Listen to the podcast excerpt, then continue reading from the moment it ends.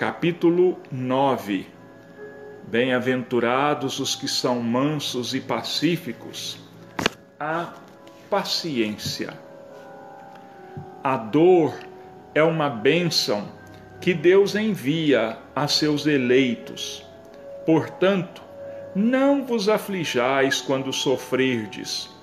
Ao contrário, bendizei a Deus Todo-Poderoso, que vos marcou pela dor aqui neste mundo, para a glória no céu. Sede pacientes.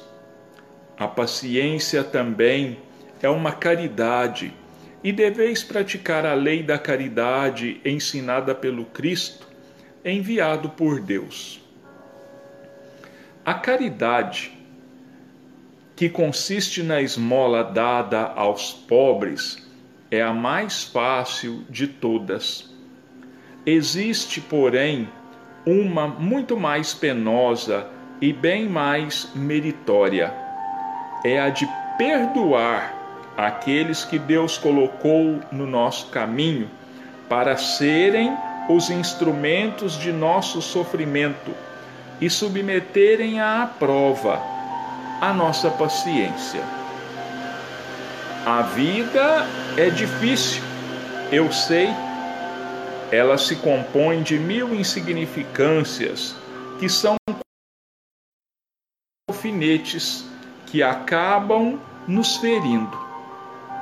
É preciso, no entanto, olhar os deveres que nos são impostos e, por outro lado, as compensações e consolações que recebemos, então constataremos que as bênçãos são muito mais numerosas do que as dores.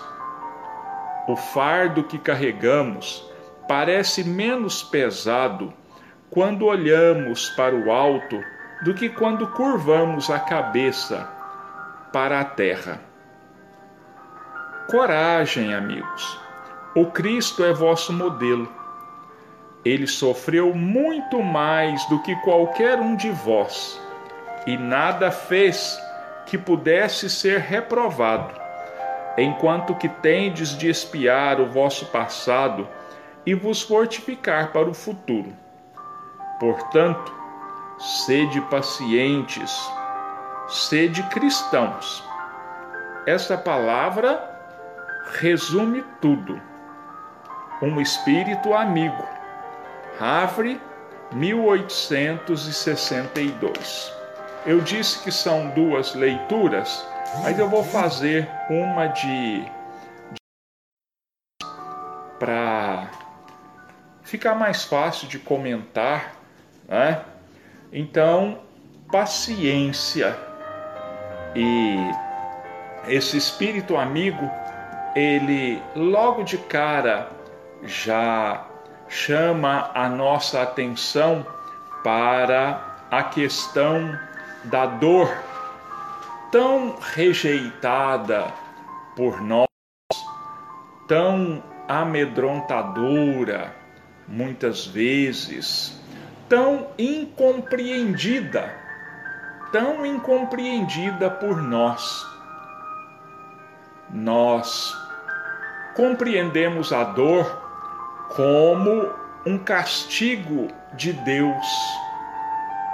Nós compreendemos a dor como uma vingança, vamos dizer assim, de Deus pelos nossos erros. Nada disso. Nada disso. Esse Espírito nos diz aqui a dor é uma bênção que Deus envia a seus eleitos. Mas como assim? Uma dor, uma bênção? Isso está errado. Do nosso ponto de vista, da nossa interpretação, é porque nós vemos as coisas apenas do nosso ponto de vista. Nós enxergamos apenas o lado material das coisas e, numa grande maioria de, das vezes, a nossa visão o nosso julgamento é completamente errado, completamente fora dos padrões que deveriam ser. Então, por que o Espírito está dizendo que a dor é uma bênção que Deus envia aos seus eleitos? Porque a dor é o remédio que nós pedimos. A dor é o instrumento da cura que nós tanto buscamos, que nós tanto necessitamos. Mas Deus não tem outros mecanismos a não ser a dor? Tem. Tem. E como nós vimos ontem, quando perguntaram para os espíritos se Deus não tinha outros mecanismos com os quais colocar os homens no caminho reto, vamos dizer assim? Os espíritos responderam: tem sim, e ele os usa todos os dias. Da mesma forma, aqui na questão da dor, Deus tem outros mecanismos mas eles são tão naturais para nós que muitas vezes nós os ignoramos. Então, olha, a dor é esse remédio que nós tanto solicitamos. Quando a vida está tranquila, quando tudo parece dar certo para nós, nós não nos lembramos de Deus, nós não nos lembramos do nosso próximo, nós não nos lembramos nem mesmo das nossas necessidades espirituais. Até dezembro, novembro, dezembro do ano passado, quem de nós estava pensando na necessidade da oração? Quem de nós estava pensando na do recolhimento em família? Quem de nós estava se lembrando de que poderíamos passar por grandes dificuldades? Ninguém. E nós então levávamos a vida como se tudo estivesse às mil maravilhas. Mas como aquele espírito, Emílio de Girardin, lá no Bem-aventurados os ela fala da infelicidade real, ela diz assim: que a infelicidade, ou em alguns outros evangelhos, a tradução é a desgraça real, né? Aos nossos ouvidos, essa palavra às vezes soa um pouco forte demais, como um xingamento, mas não é bem assim. Então, ela diz que a infelicidade está mais nas consequências de uma coisa do que na coisa propriamente dita. Então, olha, enquanto tudo estava bem, todos nós, despreocupadamente, com os nossos excessos, com o nosso excesso de egoísmo, com o nosso excesso de indiferença, suprindo os nossos caprichos, enquanto que do nosso lado, muitos passando por grandes dificuldades e nós fingindo que não vemos. Então a dor, ela é uma bênção por isso. Ela nos acorda. Quantas vezes por dia, no presente, nós temos nos lembrado de Deus? Quantas vezes por dia nós temos pedido a misericórdia de Deus? O Eurípides Silva está dizendo aqui, né? A maioria não estava, realmente, a maioria não estava. E, para o cúmulo, existem ainda muitos que não estão. Muitos que ainda não estão. Mas voltando então aqui ao problema da dor, ela está nos acordando.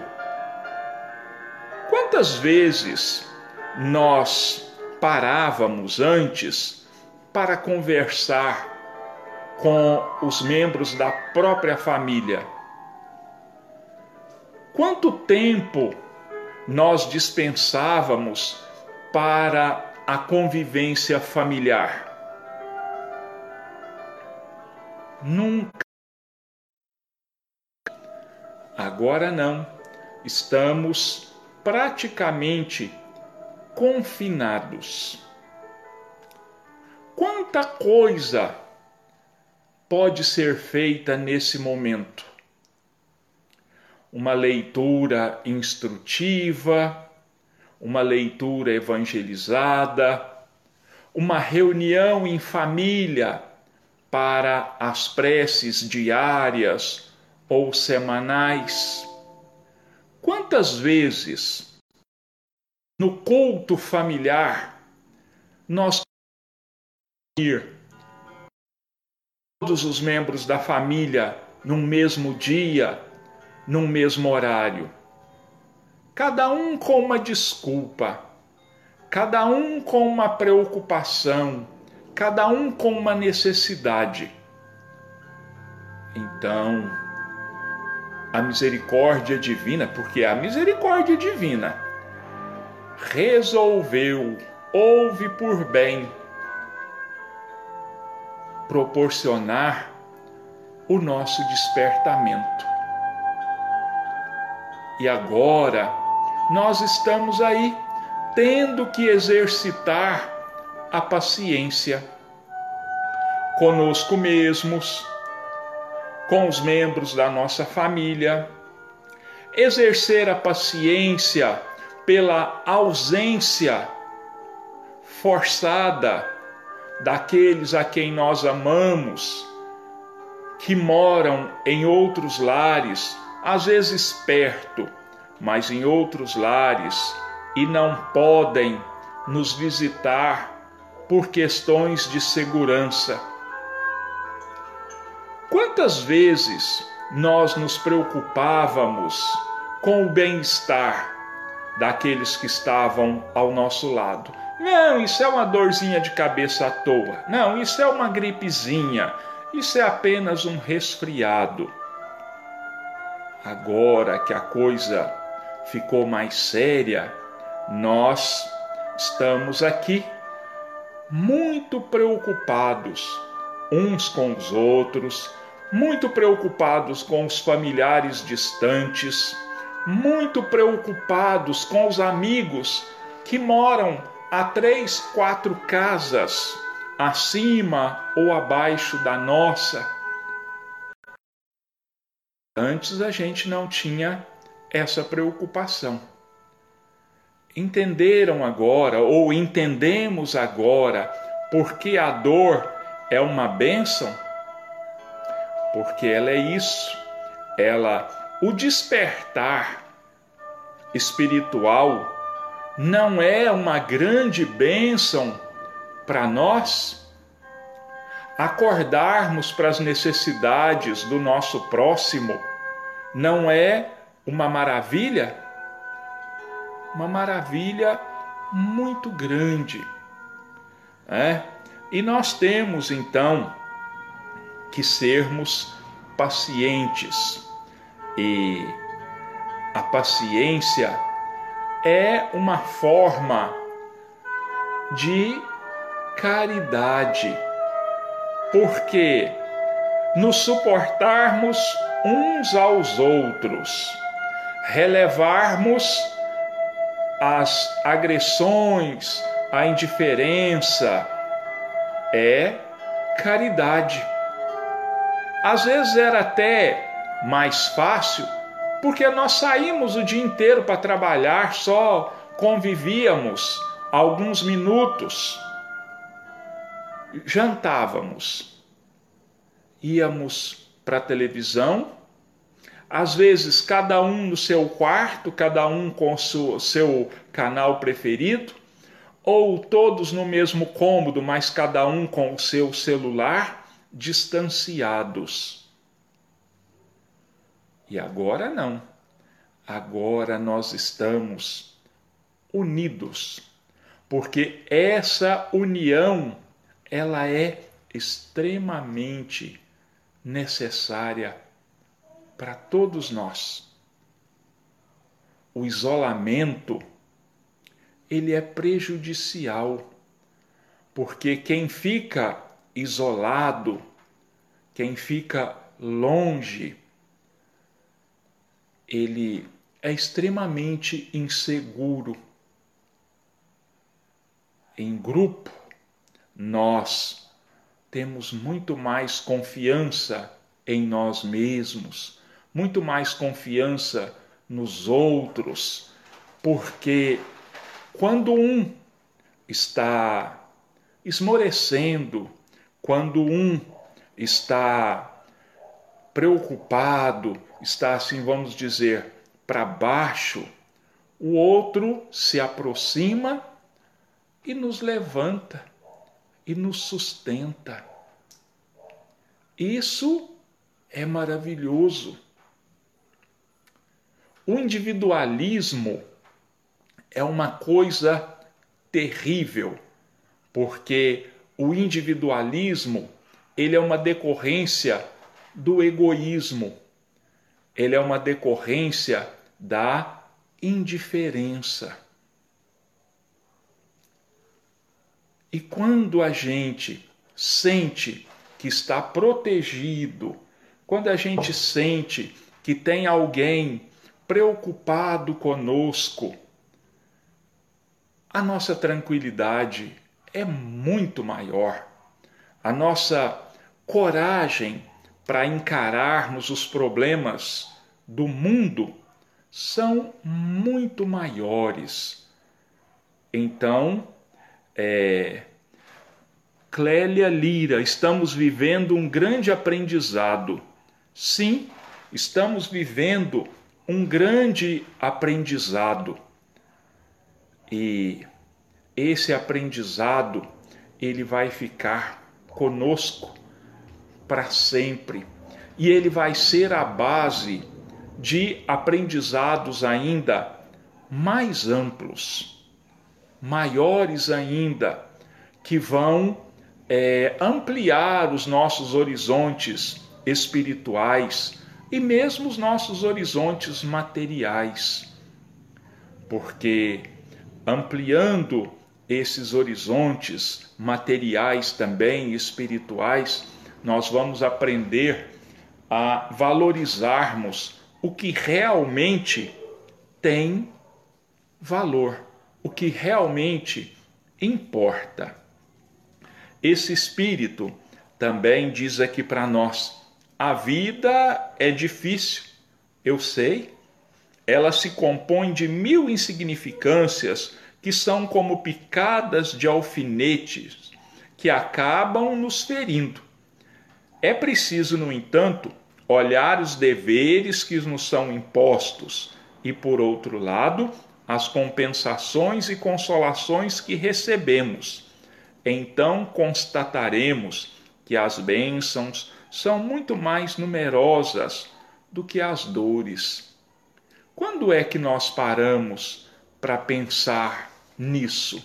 Que nós temos deveres a cumprir, materiais, deveres espirituais, que é, trazem para nós compensações e consolações. Os Espíritos têm dito que a paz de espírito ela é adquirida pela pelo cumprimento dos nossos deveres. Ela, a, o cumprimento reto dos nossos deveres traz para nós uma consciência tranquila. E a consciência tranquila, olha só, ela é cheia de compensações e consolações. É preciso que a gente trabalhe, é preciso que a gente medite pensando não no aqui e agora. A vida na terra é uma passagem. Nós precisamos mirar é o outro objetivo, aquele que está lá no alto, a vida espiritual, o futuro do espírito. E até hoje, a grande maioria de nós tem investido no corpo. A maioria de nós tem investido nas satisfações do corpo, nas satisfações materiais. E deixa eu ver aqui. O Eurípides está dizendo aqui: seremos capazes de assimilar em todo o tempo vindouro e compreender a grandeza desse momento? Vamos sim, vamos. Não sei se vai ser, para uns vai ser mais rápido, para outros vai ser mais lento, mas não existe outra saída. É a compreensão da importância desse momento. Ó, a vida é difícil, compõe-se de mil insignificâncias que são como picadas de alfinetes. Mas as compensações são muito maiores. Quantas e quantas vezes nós temos nos deparado aí com depoimentos de espíritos, seja através da psicofonia, seja através da psicografia, dando o seu depoimento e dizendo: Agora eu compreendo por que eu passei por tanta coisa. Mas que bom, que bom que eu passei por tudo isso, porque hoje eu sei que esse seria o remédio que eu tenho necessidade para curar o meu espírito, para curar a minha alma, para me acordar. É essa a função. Outra coisa que o Espírito diz aqui para nós é o seguinte: o fardo que carregamos parece menos pesado quando olhamos para o alto do que quando curvamos a cabeça para a terra. Quando olhamos para o alto, quando nos lembramos de Deus e de Jesus, quando pedimos o amparo e a sustentação de que nós necessitamos. É muito melhor isso do que olharmos para baixo, quer dizer, nos entregarmos, nos abandonarmos às circunstâncias. Não nós é que temos que criar as circunstâncias. Aliás, elas são criadas por nós. As circunstâncias que nós estamos vivendo hoje foram criadas nesta vida, em anos passados ou em vidas passadas. Mas tudo criado, tudo edificado, tudo elaborado por nós. Então, é hora de termos paciência. Se nós olharmos do lado, nós vamos notar que existem pessoas que sofrem muito mais que nós e às vezes nós nem percebemos. Ela não demonstra que esteja em sofrimento. Pelo contrário, ela às vezes esquece a própria dor, o próprio sofrimento, para poder socorrer o próximo. Eu vou ler para nós é, o capítulo 31 do livro Ceifa de Luz. Ceifa de luz do Espírito Emmanuel e psicografia de Chico Xavier. E esse capítulo 31, ele tem o título de Aflição. É o título dele. Olhai por nós mesmos, segundo a Epístola de João, capítulo 1, versículo 8. Cada criatura retorna à terra com a aflição que lhe diz respeito às lides regeneradoras. A aflição que nos expressa o passado renascido ou nos define o débito atuante da habilidade divina. Aqui é a enfermidade que o tempo trará inevitável, quando precisa ao campo de nossos impulsos inferiores Ali é a condição social repleta de espinhos em que se nos reajustarão as diretrizes e os pensamentos. Acolá é o templo doméstico, transformado em cadinho de angustiosos padecimentos, caldeando-nos emoções e ideais, para que a simplicidade nos retome a existência. Além é a tarefa representativa em que o estandarte do bem comum exige de nós os mais largos testemunhos de compreensão e renúncia, reclamando-nos integral ajustamento à felicidade dos outros, antes de cogitar de nossa própria felicidade. Em toda parte, encontra a criatura a aflição quando vista por ensinamento bendito, propondo-lhe as mais belas conquistas espirituais para a esfera superior. Entretanto, se o caminho terreno é a nossa prova salvadora, somos em nós o grande problema da vida, uma vez que estamos sempre interessados na deserção do trabalho difícil que nos conferirá o tesouro da experiência. Trânsfugas do dever, nas menores modalidades, achamos-nos sempre à caça de consolação e reconforto, disputando escusas e moratórias, com o que apenas adiamos indefinidamente a execução dos serviços indispensáveis à restauração de nós mesmos.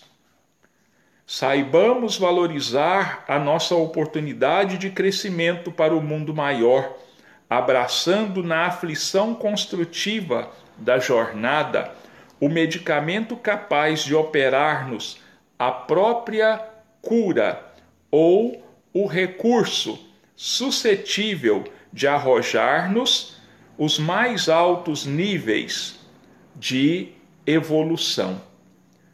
Não bastará sofrer, é preciso aproveitar o concurso da dor, convertendo-a em roteiro de luz. Colocados desse modo entre as provações que nos assinalam a senda de cada dia, usemos constantemente a chave do sacrifício próprio em favor da paz e da alegria dos que nos cercam, porque somente diminuindo as provações alheias é que conseguiremos converter as nossas em talentos de amor para as bem-aventuranças imperecíveis. Então, olha, Emmanuel aqui analisando para nós esse, esse versículo do capítulo do, da segunda epístola de João, capítulo 1, versículo 8. Olhai por vós mesmos. Se nós lermos esse versículo sem analisarmos, ele é um convite ao egoísmo. Olhai por vós mesmos.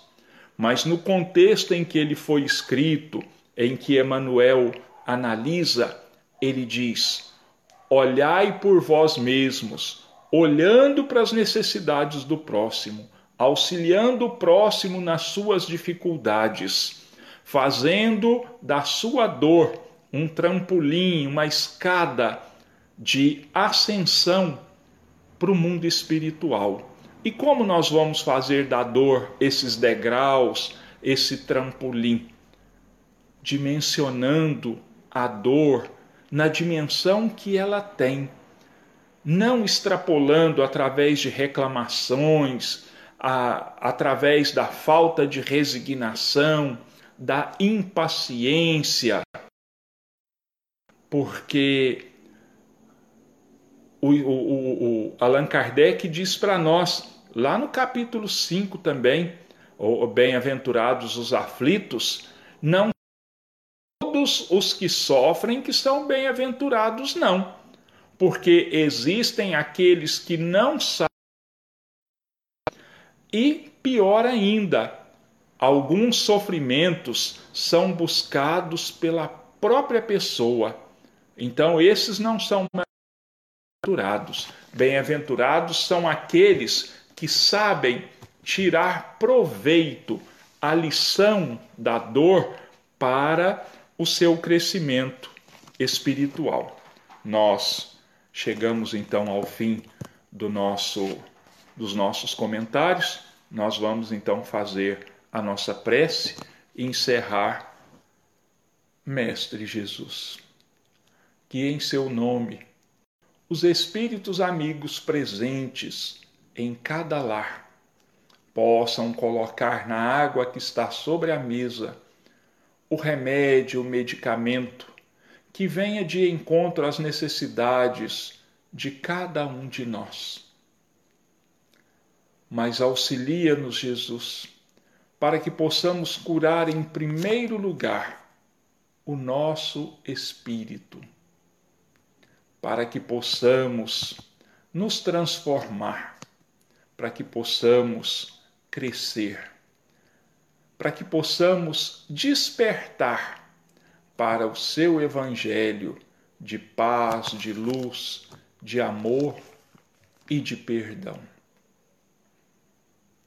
Que essas águas possam curar o nosso corpo, mas que as nossas orações, o bem que possamos praticar, seja o remédio que cure a nossa alma. Desperta em nós, Jesus, o espírito de fraternidade, de amor ao nosso próximo. Que nós possamos enxergar as necessidades do outro antes das nossas próprias necessidades.